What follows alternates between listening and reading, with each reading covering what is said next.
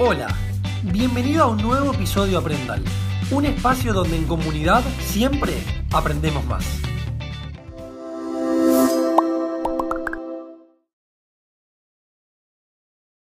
Hola, hola, hola Aprendals, ¿qué tal? Muy buenas tardes, bienvenidos al episodio número 7 de Aprendals, el podcast que hemos diseñado desde la comunidad a más para transformar la educación en toda Iberoamérica.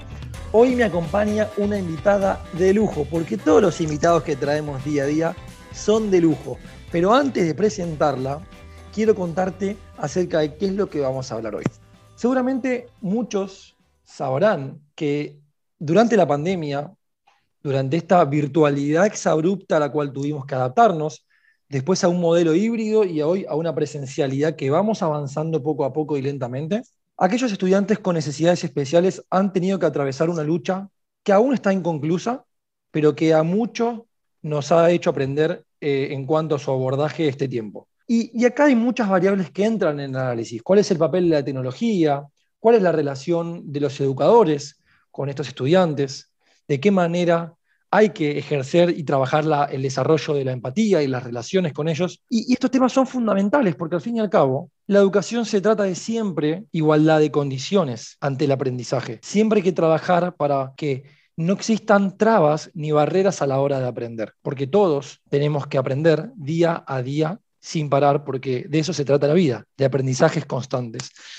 Y hoy, para, para, charlar de esto, y estoy muy contento que nos acompañe, nos acompaña aquí del otro lado Tiani Medina. Tiani Medina, les cuento a todos, es psicóloga que nos acompaña desde el Ecuador, país hermoso de nuestra querida región. Ella tiene un máster en neuropsicología para que se una idea de la importancia que tiene comenzar a también ir un poquito más allá del conocimiento y empezar a aplicar todos estos conceptos de neuropsicología para poder abordar a, los estudiantes con las diferentes necesidades especiales. Así que le doy la bienvenida a Tiani. Hola Tiani, ¿cómo estás? Hola Joaco, ¿qué tal? Qué gusto saludarles por aquí. Bien, es un placer para nosotros que nos acompañes y es un placer también poder darte el espacio para que desde tu experiencia le cuentes a todos los educadores o a psicólogas, colegas de otros países de la región, cuál es tu visión, cuál es tu opinión al respecto de determinados puntos y me encanta que estemos hoy acá conectados eh, a través de esta conversación. Me encantaría comenzar con una pregunta para hacerte y, que sea súper natural tu respuesta. A ver, ¿qué es lo primero que te viene a la cabeza? ¿Cómo crees que se está viviendo esta vuelta a la presencialidad que poco a poco en los países de la región va tornándose algo mucho más eh, real, ¿no? Bueno, Joaco, yo creo que eso sí está todavía un poco complicado. Eh, a pesar de eso, te cuento que por acá en Ecuador hay ya algunos colegios, algunas escuelas que se han dado la oportunidad de formar los planes para regresar a clases. Entonces, me parece algo complicado, pero sí de cierta manera viable, ¿no? Por los estudiantes, por los niños y mucho más por nuestros niños con necesidades especiales. Creo que hay que tomarlos muchísimo en cuenta ellos. Así que por ese lado, te podría decir que yo le veo algo viable, pero con mucha cautela, eso sí. Bien, bien, sí, creo que la, cautela cuando uno planifica es central, ¿no? Y, y, eso también me deposita un poco en lo que quería preguntarte también respecto a, no hay dudas que el sistema educativo en sí de la región y los actores, o sea, nosotros, los docentes, los psicopedagogos, los psicólogos, los directores, ¿por qué no? El Estado también como ente fundamental a la hora de tomar decisiones, está claro que hemos aprendido bastante en la pandemia. Y a mí lo que, lo que me preocupa que, podamos discutir es realmente ver si desde tu visión hemos aprendido algo respecto a la trazabilidad del aprendizaje de los estudiantes con necesidades especiales. Porque no es lo mismo ¿sí? medir el aprendizaje o evaluar el aprendizaje o hacer la trazabilidad del aprendizaje con aquellos estudiantes que no tengan eh, eh, alguna, algún obstáculo, ¿no?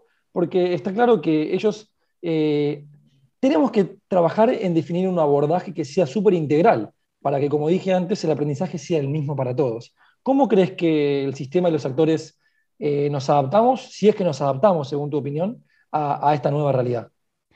Bueno, yo creo que en realidad todo, o sea, para cualquier estudiante, me parece que en estos momentos se ha perdido un gran porcentaje pero de hecho yo siempre he pensado que eso es secundario, porque lo principal es la parte emocional.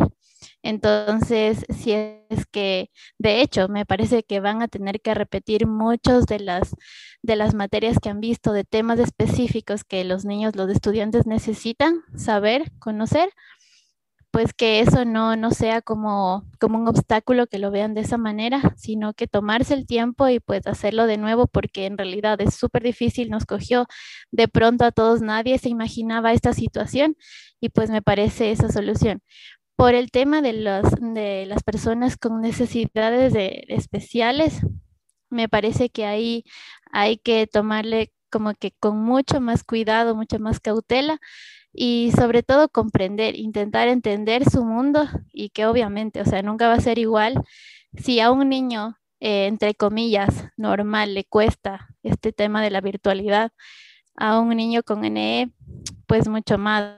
Así que ahí es que estamos nosotros apoyando a nuestros colegas, nuestros docentes, para salir adelante, ¿no? Para ayudarnos entre todos justo. Qué importante es lo que dijiste, qué importante es poder ponerse en el lugar del otro. Y vos sabés que en nuestro podcast anterior hemos trabajado justamente y hemos hablado un poco de lo que es la empatía, ¿no? la generación de empatía en, la relación de los educadores con los alumnos y los estudiantes. Eh, y, nos dimos cuenta, eh, conversando con Diego, nuestro invitado anterior, eh, que te invito a escucharlo si, si, no has podido escuchar nuestro, nuestro episodio anterior, hemos hablado de, de lo importante que es justamente ponerse en los zapatos del otro. Ponerse en la realidad del otro, entender su mundo, entender sus necesidades, intentar comprender y entender cómo la otra persona ve al mundo. Pero esto no solamente en el ámbito educativo, creo que hay que hacerlo en la vida, ¿no? Para poder desarrollar relaciones más colaborativas y poder tener un poquito más de empatía, que creo que es algo que le falta mucho al mundo. Y, y al sistema educativo, por supuesto que también, porque de esa manera, de forma colaborativa, vamos a poder alcanzar los objetivos, vamos a poder entender mejor a las personas y justamente que los objetivos educativos, ¿sí? que, sea formar personas, darles ese componente de sociabilidad tan importante como hoy el rol de la escuela tiene que cumplir, pueda eh, ir adelante eh, y, avanzar sin problemas.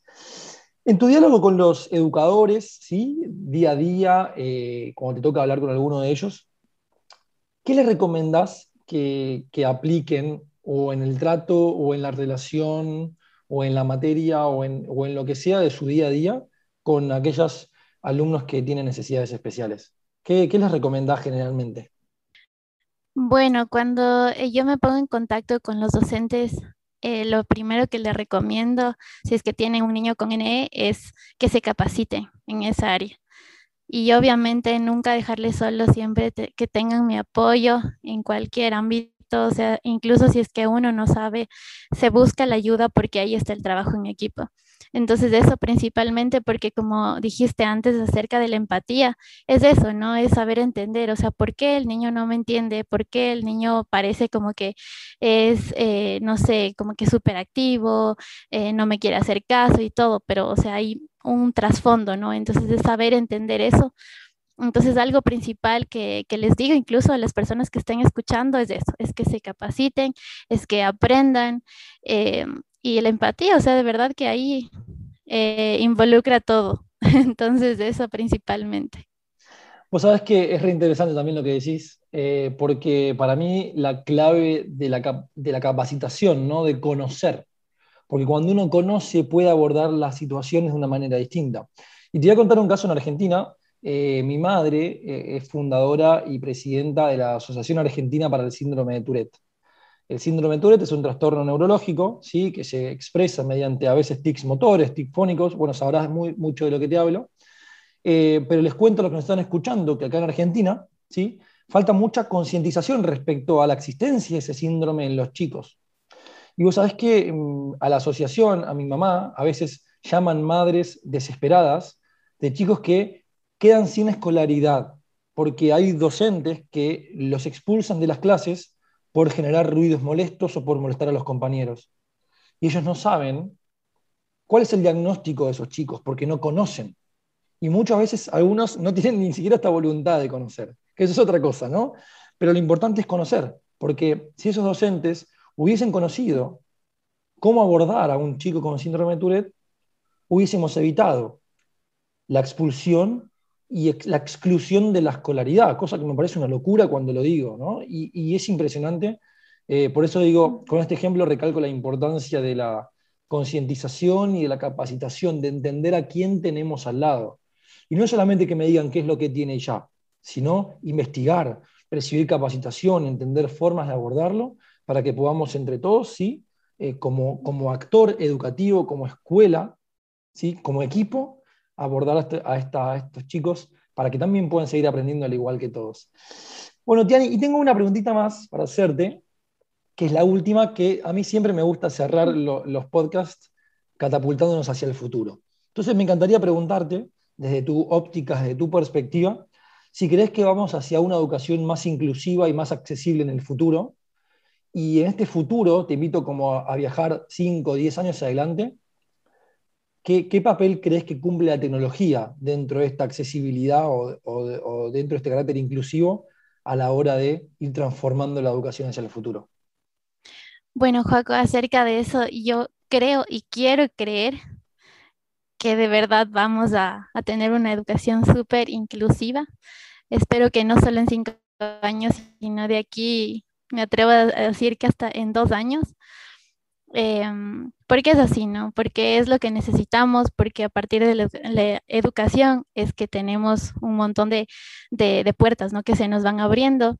Entonces, como yo siempre digo, o sea, hay que empezar por los más pequeños, los chiquitos, y darles siempre, siempre lo mejor. Inclusive no, no me refiero solo como de un docente a un alumno, sino entre, entre sus pares, ¿no? entre sus iguales, que uno aprenda desde niño a, entender al otro, a ser empático, a saber colaborar, o sea, mucho más allá de, ser una nota, de, de, ser bueno para números, un montón de cosas. Y obviamente, o sea, es justamente aprovechar la tecnología, o sea, de esa manera eh, creativa, saber eh, utilizarla de una buena manera. Ahora que estamos cada vez como más eh, tecnologizados, pues saberlo usar de la manera correcta. Entonces yo apuesto a que sí, mil veces sí. Bien, bien, bueno, bueno. Tiani, muchas gracias. La verdad que disfruté eh, mucho, mucho, mucho compartir estos minutos con vos. Creo que lo que nos has compartido y lo que hemos conversado les puede servir muchísimo Simplemente, siempre lo que buscamos es que siempre antes de la acción hay reflexión previa, hay pensamiento, porque siempre decimos que el cambio comienza por la mente. Ya el solo hecho de que lo que vos nos cuentes y lo que vos nos compartas y la conversación que tengamos les pueda hacerle picar alguna neurona o permita hacer reflexionar a cualquier educador de cualquier parte del mundo, para nosotros ya es un logro súper, súper alcanzado. Eh, y quiero agradecerte por el, tu tiempo, por el espacio a, que, te destinaste para poder compartirnos este espacio con nosotros. Te dejo, si querés, micrófono abierto, algo que quieras decirle a, todos los que están escuchando, que te están escuchando educadores, directores de escuela, eh, psicólogas, psicopedagogos, docentes de todas las disciplinas. ¿Algo que quieras compartirles como mensaje final? Sí, Joaquín, nada, agradecerte igual. Como siempre les digo, les felicito por estos espacios, me encanta. Me parece que de esa manera es que uno va creciendo. Y esto de, para todas las personas que nos escuchan, pues apostarle a la, a la educación, apostar por una buena educación inclusiva para los niños, las niñas y pues seguir adelante siempre. Me encanta su proyecto y pues siempre les felicitaré y les colaboraré en lo que pueda. Así que saludos desde Ecuador. Muchas gracias, Tiani, muchas gracias. Y a ustedes aprendan, les agradezco infinitamente por estar siempre del otro lado. Hoy ha transcurrido un nuevo capítulo Aprendan, un nuevo granito de arena que seguimos aportando para transformar la educación en toda Iberoamérica. No se olviden de seguirnos en nuestras redes sociales. Nuestro Instagram es arroba aprendemos más bajo. En Facebook nos pueden encontrar como comunidad más. Y no se olviden de entrar a, nuestro trip, a nuestra página web www.aprendemosmas.com, en donde van a poder entrar e inscribirse a nuestro blog, para que empiecen a interactuar ustedes mismos con sus propios usuarios, con sus propios aportes, con todos sus colegas a nivel iberoamericano y que juntos, en equipo, comencemos a transformar lo que queremos transformar, que es la educación. Muchas gracias a todos, les mando un fuerte abrazo y que tengan una hermosa semana. Hasta luego.